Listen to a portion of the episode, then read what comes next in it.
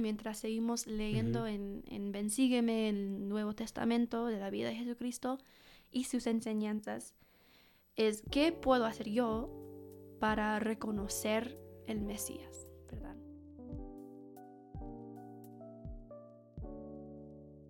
Fin de mes. Nuevo, ven, sigue más. Un poco diferente. Cambio, estamos cambiando. Y bueno, tenemos que explicar el nuevo formato, porque no solo cambiamos el lugar donde lo estamos grabando, pero también vamos a cambiar un poco el formato que, de lo que vamos a estar haciendo en el Ven Sigue Más. Porque igual nos gustó bastante hablar de Ven Sígueme eh, y hacerlo, pero queremos simplificar un poco la manera, en, el formato en el cual lo estamos haciendo. Entonces, esta que es la primera vez, vamos a explicar. Ahora Ven Sigue Más va a ser una vez al mes, va a ser al final del mes, la última semana del mes. Y va a ser un poco hablar de... No, no vamos a hacer un resumen de Ven Sígueme de lo que vimos en el mes, pero sí bueno, hablar un poco los temas que, que vimos. Y el formato va a ser en 3, 2, 1. Vamos a hacer tres eh, citas que hayamos obtenido, que nos hayan gustado de, de, los estudios que hayamos hecho durante el mes y nuestros pensamientos, el por qué, cómo se aplica a lo que aprendimos en el mes dos pensamientos o aprendizajes que hayamos tenido personalmente y una pregunta de reflexión final para también adentrarnos al siguiente mes. Entonces, de 3, 2, 1 para el nuevo Ben Más. Y bueno, el resto del mes vamos a tener nuevos, nuevo contenido en el estandarte, que todavía no lo vamos a revelar. Pero, pero bueno, si nos vienen escuchando, eh, sea acá en, en YouTube o sea en, Spotify o cualquier plataforma de podcast. Bueno, ojalá nos sigan apoyando, les siga gustando y bueno, que podamos hacer algo, algo copado. Sí, vamos a ver cómo va. Vamos a ver cómo va. Pero vamos, empecemos con las tres citas. Y bueno, la primera es una de hermana Holland que dio en el devocional con Elder Holland ahora en el mes de enero. Y me, gustó mucho y voy a decir por qué creo que aplica a algo que, aprendimos este mes en, en Ben ella dijo, si pudiera revivir una parte de mi vida otra vez, haría una cosa diferente, muy diferente, simplificar. Me parece que todo es mejor cuando se simplifica. Nuestra comida, nuestra ropa, nuestros muebles y nuestros horarios. Lo que más lamento de mi juventud es que no vi la belleza, la belleza sencilla del Evangelio. Hice que incluso el Evangelio sea demasiado complejo. Sentí que era demasiado abrumador, demasiado difícil y a veces incluso demasiado misterioso. Me parecía que incluso como joven adulta tenía que escalar una montaña de justicia, pasar por un horno ardiente de purificación y desentrañar cada controversia doctrinal conocida por la humanidad si alguna vez iba a ser aceptable ante Dios. Fue como alguien dijo una vez, la razón por la cual la gente no se une a ustedes los cristianos es porque usan su religión como un dolor de cabeza, como una corona de espinas. Y ella dijo, solo hay una persona que ha tenido que llevar esa corona de espinas y lo hizo para que podamos vivir con gozo, abundancia y paz, sin desesperación. El Evangelio nunca tuvo la intención de ser una montaña que no se pudiera escalar. Él quiere que sepamos que el Evangelio es hermosamente simple y simplemente hermoso. Entonces, ¿por qué? ¿Qué tiene que ver esta cita con, con lo que estuvimos aprendiendo de, de, de este mes y demás? Que bueno, una de las primeras semanas vimos un poco del nacimiento de, de Cristo y él nació en un pesebre. Muchos pensaban en el Mesías que iba a venir, que iba a ser el linaje de, real. Entonces iba a ser alguien que iba a venir a, liberar a los judíos, iba a venir en, poder, iba a venir como con mucha grandeza. Pero Jesucristo vino en, un pesebre, en, en, un establo, fue muy tranquilo, en la ciudad de Belén. En todo el ámbito fue muy tranquilo, fue muy simple. Y de hecho esa fue una de las razones por la cual se lo rechazó mucho, se le dudó mucho, porque la gente esperaba algo más complejo y cuando llegó algo muy simple, como que pudieron empezar a dudar o no, no lo creían en parte por eso. Y otro ejemplo donde se ve eso es que, por ejemplo, Juan el Bautista, que vemos esta última, esta última semana de enero, él estaba en el desierto con ropa muy, muy, muy simple, comiendo comida más que simple, más que humilde en contraste a, creo, lo que hacían los fariseos, los saduceos, en las sinagogas, con sus ropas. O los eh, romanos también. Los romanos mismos, con ropas muy, eh, no sé cómo decir, muy no sé, finita. muy, muy finas, muy importantes. Y ese contraste del, de que esa simpleza igual eh, todo lo que él está predicando era, era, era real. En cambio, los saduceos, los, los fariseos, eh, mucho del error de ellos fue en, en, eso, ¿no? En hacer todo, que sea todo muy complejo, que ellos creían que la ley era Dios, sino que Dios era la ley. Y creo que ahí fue el, su talón de Aquiles, ¿no? Que empezaron a hacer que las reglas eh, hagan que sea todo el Evangelio sea muy complejo, cuando en realidad las cosas deben ser muy simples y nos pasa mucho a nosotros también, creo. Sí, creo que algo que me hace pensar um, de lo que dijiste, y lo he dicho creo que antes en Ben Más, pero y he estado pensando mucho en esta idea recién, que la verdad, o sea, la verdad no es una idea, ¿verdad? La verdad es Jesucristo. Jesucristo es la mm. luz, la verdad, es el camino. Y creo que a veces, a veces me pasa también, queremos um, complicar, ¿verdad? Las cosas. No sé por qué, no sé por qué queremos complicar las cosas. Siento que es porque, no sé, nos gusta ser complicados, tal vez, porque es más fácil decir que no quiero hacer eso porque es complicado. Pero en realidad es, muy simple, ¿verdad? Si queremos ser felices, y bueno, digo eso, sé que hay situaciones diferentes, pero no sé, es Jesucristo lo que queremos, ah, tenemos que seguir, ah, tenemos que creer en Él, ¿verdad? No en una idea, creemos en Jesucristo, en una persona. No, adoramos, adoramos, a Él, no adoramos ideas. Sí, adoramos a Jesucristo y no adoramos a las reglas o los, ni siquiera los mandamientos. Los mandamientos son una manera para adorar a Jesucristo y Dios. Entonces, me gusta mucho eso, porque es verdad. Y, me gusta cómo lo relacionaste al nacimiento de Jesús, porque es verdad. A veces pensamos, o sea, cuando hablamos de la Navidad y, y cómo nació Jesucristo, es como una historia, ¿verdad? A veces para mí parece ficción. Como lo contamos y hacemos las, las presentaciones y todo eso. Siento que a veces es una ficción porque todos ya sabemos, ya sabemos que es Jesucristo. Pero en este momento nadie sabía, menos María y José y los shepherds. Los pastores. Los pastores, me olvidé del nombre. Los pastores, los magos, solo ellos sabían. No habían muchas personas que sabían en este momento que era el Mesías. Entonces, tal vez debemos pensar en esto un poco más, de que, no sé, las cosas deben ser simples. No, no tenemos que complicar las cosas solo para complicarlas. Pero bueno, continuando con otra cita que yo encontré. Un parte de, de esta, este mes de Ven Sigue Más que... Ven Sígueme. De Ven Sígueme. eso.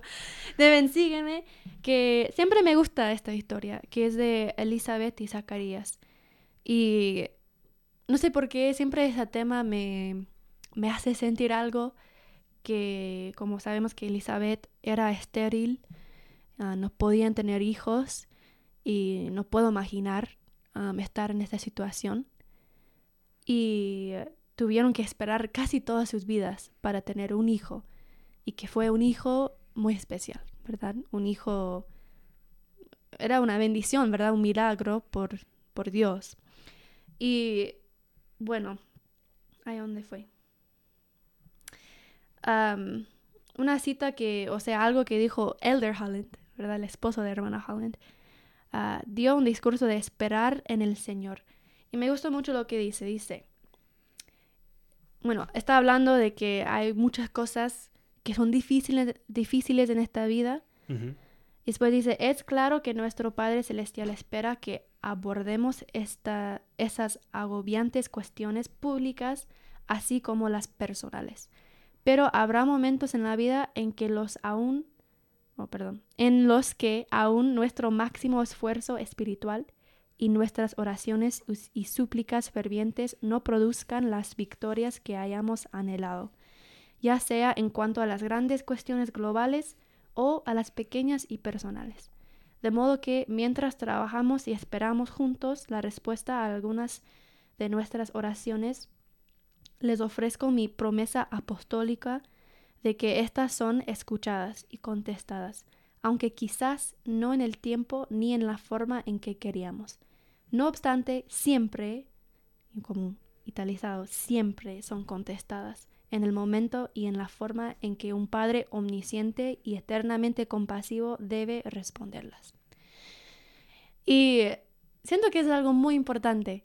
Estuve hablando el otro día con un misionero, estuvimos hablando de, la paciencia. Y estuvimos leyendo en Predicar mi Evangelio, capítulo 6, de, la presencia de un atributo de Cristo. Y siempre me, me marca cuando dice que la paciencia no es solamente esperar, pero es esperar con fe, es esperar con gozo y, esperando lo mejor, ¿verdad? Y siento que, bueno, no sabemos tanto sobre Elizabeth y Zacarías, sabemos que eran justos, que eran buenas personas, pero yo siento que también eran personas que tenían mucha fe en, Dios, en el Señor, en el Mesías, ¿verdad? y sabían que por alguna razón tenían este desafío. Y por eso tuvieron mucha paciencia. Y al final como recibieron la bendición de un hijo, que fue físicamente imposible para ella tener un hijo o los dos tener hijos. Entonces siempre, siempre me marca esta, esta experiencia en las escrituras porque siento que a veces tenemos muchas preguntas y me, encanta que Elder Holland hace ese énfasis de las cosas personales y pequeñas. A veces son cosas pequeñas y no recibimos la respuesta en la manera en que queríamos, pero si lo recibimos en el tiempo y en la forma en que Dios, que es más grande y más omnisciente que nosotros, en que Dios sabe que es el momento para hacerlo o la manera para hacerlo.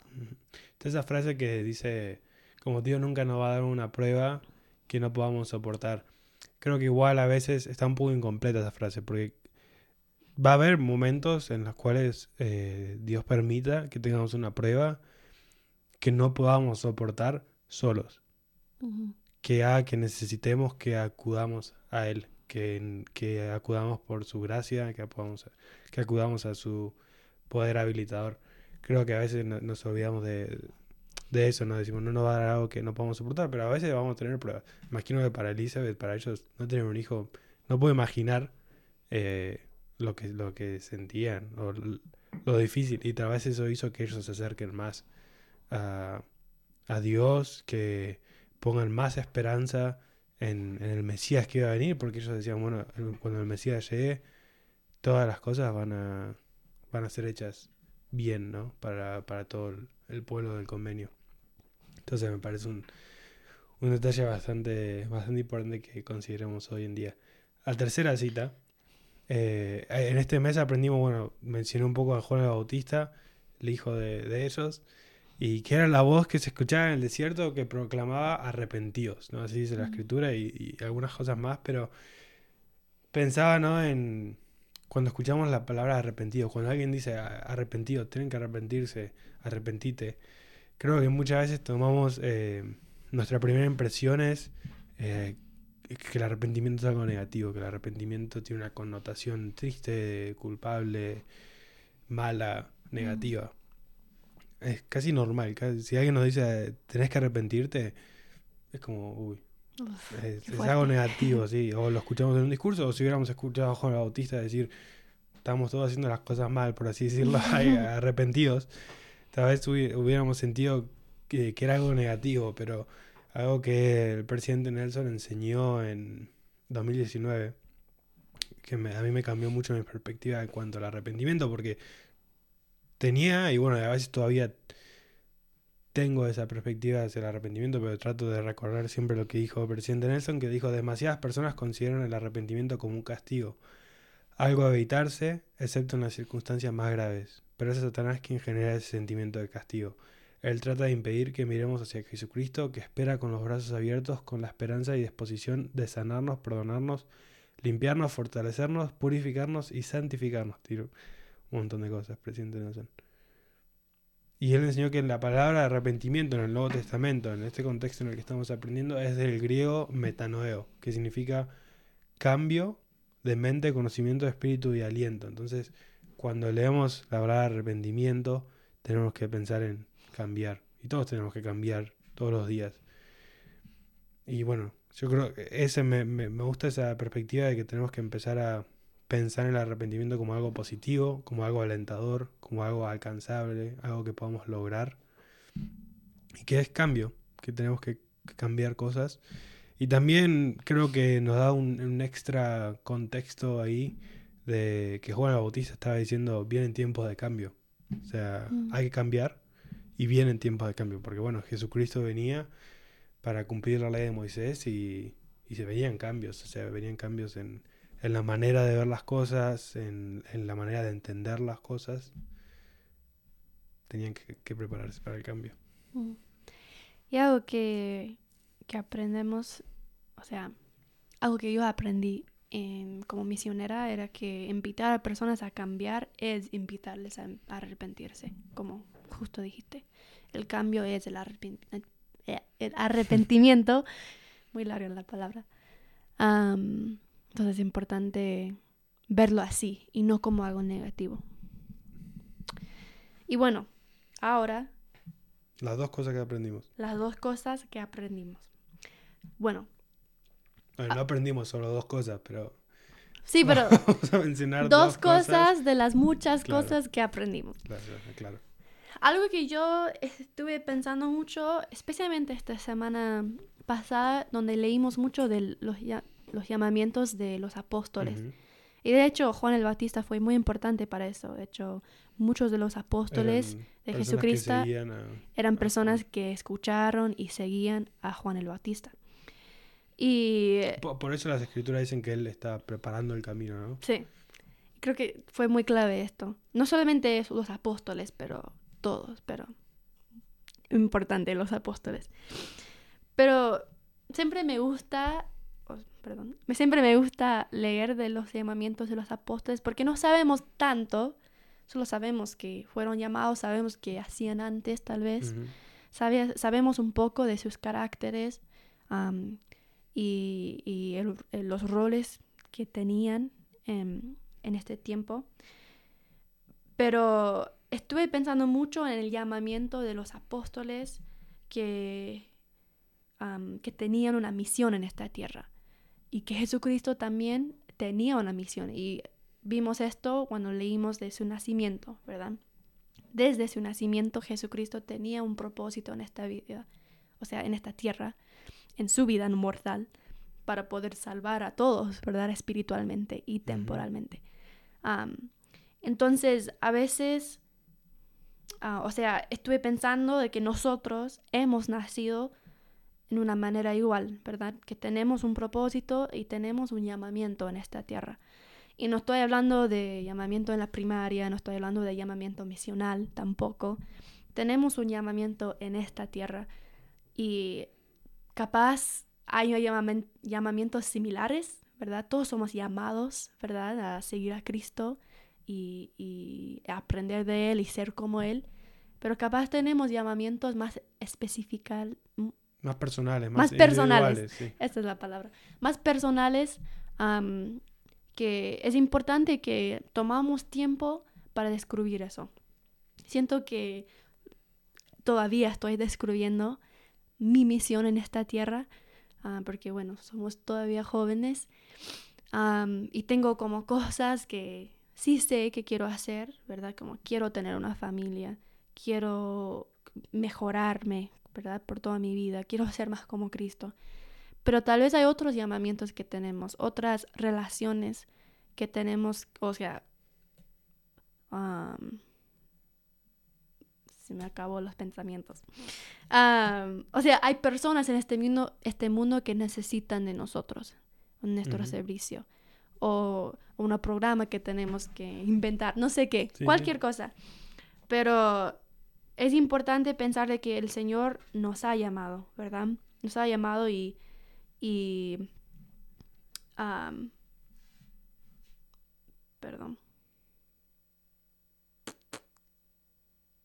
No voy a cortar. eh. ¿No? No. Ok, bueno, el Señor nos ha llamado. Y como ya dije, estuve leyendo, siempre leo con los misioneros que enseño español.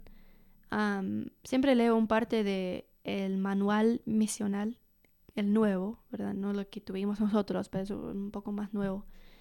Pero hay un parte que dice que su misión no empieza cuando te apartan, ¿verdad? Y no termina cuando vuelven. Te relevan. te revelan. Relevan. Relevan.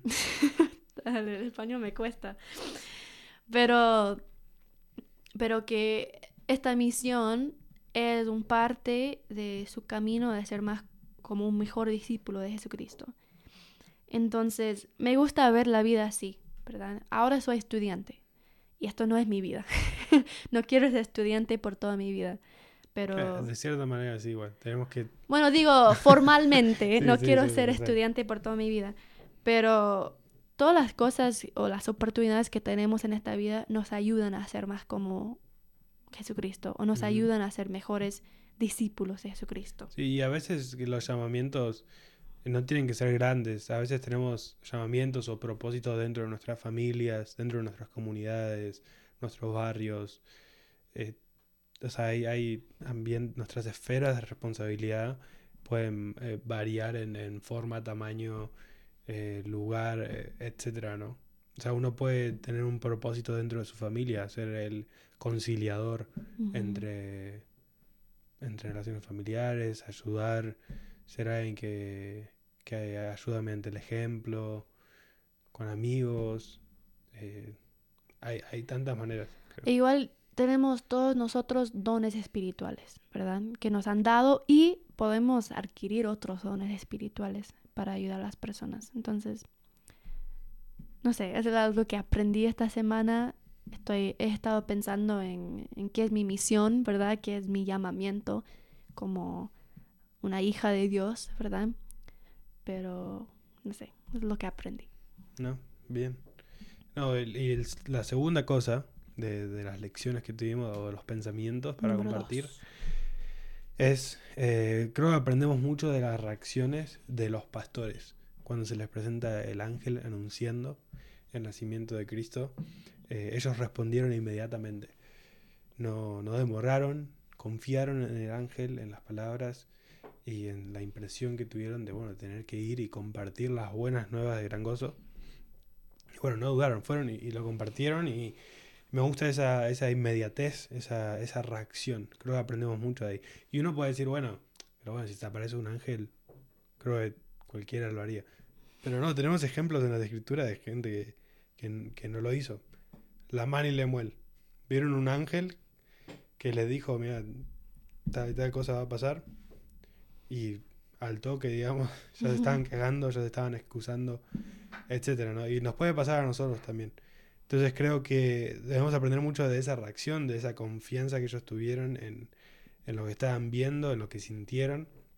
Porque creo que nos puede pasar mucho de tener una impresión de hacer algo y, y decimos lo voy a hacer y, y después empezamos a tener segundos pensamientos. Empezamos a, empezar a dudar, empezar a meternos excusas, a decir no, tal vez mejor no lo hago. Y me refiero no- necesariamente a revelaciones grandes o a impresiones de cosas que tenemos que hacer grandes, pero eh, creo que nunca debemos suprimir una impresión de hacer algo amable, de hacer algo, eh, algo bueno. O sea, si de repente sentimos que tenemos que saludar a alguien en la calle, eh, o mientras estamos comprando, saludar a la, la persona que nos atiende en la caja registradora, eh, saludarla por nombre, eh, sonreírle a alguien en la facultad, eh, es- esas pequeñas impresiones que a veces la tenemos, compartir algo en clase, compartir, responder algo que sentimos, muchas veces pensamos y después decimos, no, ¿qué van a pensar los demás? Eh, me van a juzgar, el, el, el qué dirán, el peer pressure, eh, las tendencias de hoy en día, la tendencia de la cancelación hoy en día, no sé, casi no se Mm. puede decir nada sin que eh, de alguna manera te lo eh, te lo saquen de contexto o te, lo te lo den vuelta y te hagan sentir como que estás diciendo algo súper súper malo. Eh, Pero creo que bueno, tenemos, si es algo bueno, si algo sentimos que, que viene especialmente del espíritu y que por alguna razón lo sentimos, no, no empezar a dudar. Creo que era José Smith que dijo una vez que tenemos que siempre obedecer la primera impresión del espíritu. Que si siempre obedeciéramos a la primera impresión del espíritu, nos iría mucho mejor en la vida. Porque muchas veces dudamos de esa primera impresión. Y nada, creo que no tenemos que dejar que nuestra voz se hunda entre, entre tantas voces que, nos rodean hoy en día de, todos lados. De las redes sociales, de las personas que nos rodean, de, de todos lados. Mm. Y me hizo pensar en algo que dijo el de Bernard también, que él tiene muchas cosas muy buenas cuando viene a la revelación personal. Pero recuerdo que dijo que a veces como tenemos un pensamiento y después dudamos y decimos, pero ¿fue el espíritu mm. o fuiste yo? O sea, fui, yo. ¿Qué me pasó hoy? O fui yo, o fui mi fue mi pensamiento. Pero después dice, pero ¿qué importa? ¿Qué importa si es tu pensamiento o fue un, inspiración del espíritu? Si es algo bueno, si es algo que va a ayudar a las otras personas, ¿por qué no hacerlo? Es importante como actuar en estos pensamientos buenas, buenos que tenemos, porque todos tenemos la luz de Cristo. Y creo que la mayoría de las veces es esto que nos hace hacer algo bueno, porque todos tenemos esto, la luz de Cristo adentro de nosotros y por eso hacemos cosas buenas. O sea, también por nuestra voluntad, digo, porque a veces podemos negar estas, estos sentimientos y pensamientos, pero, pero sí, completamente de acuerdo que um, debemos actuar en los pensamientos buenos que tenemos um, y creo que por esta manera vamos a ver que um, vamos a poder sentirnos más como el Salvador, o sea, sentirnos que estamos mejorándonos al interactuar con las personas a, a nuestro alrededor. Bueno, 3, 2, falta el 1. Y 1. ¿Qué es la pregunta? Bueno, un poco de contexto. La pregunta es que, como ya dijimos, eh, en este mes leímos un poco del llamamiento de los apóstoles. Y algo que a nosotros nos, nos impactó un poco fue que todos los apóstoles en alguna manera reconocieron que Jesús era el Cristo y el Mesías, ¿verdad? era el Mesías prometido que iba a venir a salvar a todos. Y capaz no sabían todo, ¿verdad? Sabemos esto, capaz no sabían todo lo que iba a hacer a Jesús, pero sí sabían, como tenían un testimonio, ¿verdad? eran testigos del Mesías. Entonces nuestra pregunta para reflexionar un poco este mes que viene mientras seguimos leyendo en, en Bensígueme el Nuevo Testamento de la vida de Jesucristo y sus enseñanzas es qué puedo hacer yo para reconocer el Mesías, ¿verdad? Como los apóstoles reconocieron a él casi inmediatamente, yo creo. Y junto a eso lo reconozco ahora, ¿verdad? Em, es una pregunta para meditar. Ah, especialmente porque muchas veces decimos, si yo hubiera vivido en ese tiempo, hubiera reconocido al Mesías, hubiera em, escuchado el llamado de, Ben, sígueme, de, de venid y ved. Y no, no podemos saberlo, no podemos volver en el tiempo y, ir y podemos llenarnos la boca y decir, sí, yo lo hubiera seguido, lo que sea, pero bueno, no sabemos. Pero bueno, lo que sí podemos saber es si hoy en día lo estamos viendo, lo estamos siguiendo y lo estamos reconociendo a Él como el Mesías en nuestras vidas, en nuestras bendiciones, en, en, las cosas que nos rodean. Mm. Y bueno, y si no lo reconocemos, o sea, si sentimos que nos falta un poco, entonces pensar en las cosas, entonces, ¿qué puedo hacer para poder reconocerlo? Listo. Listo. Hasta fin de febrero. Hasta fin de febrero. Por lo menos a ver más.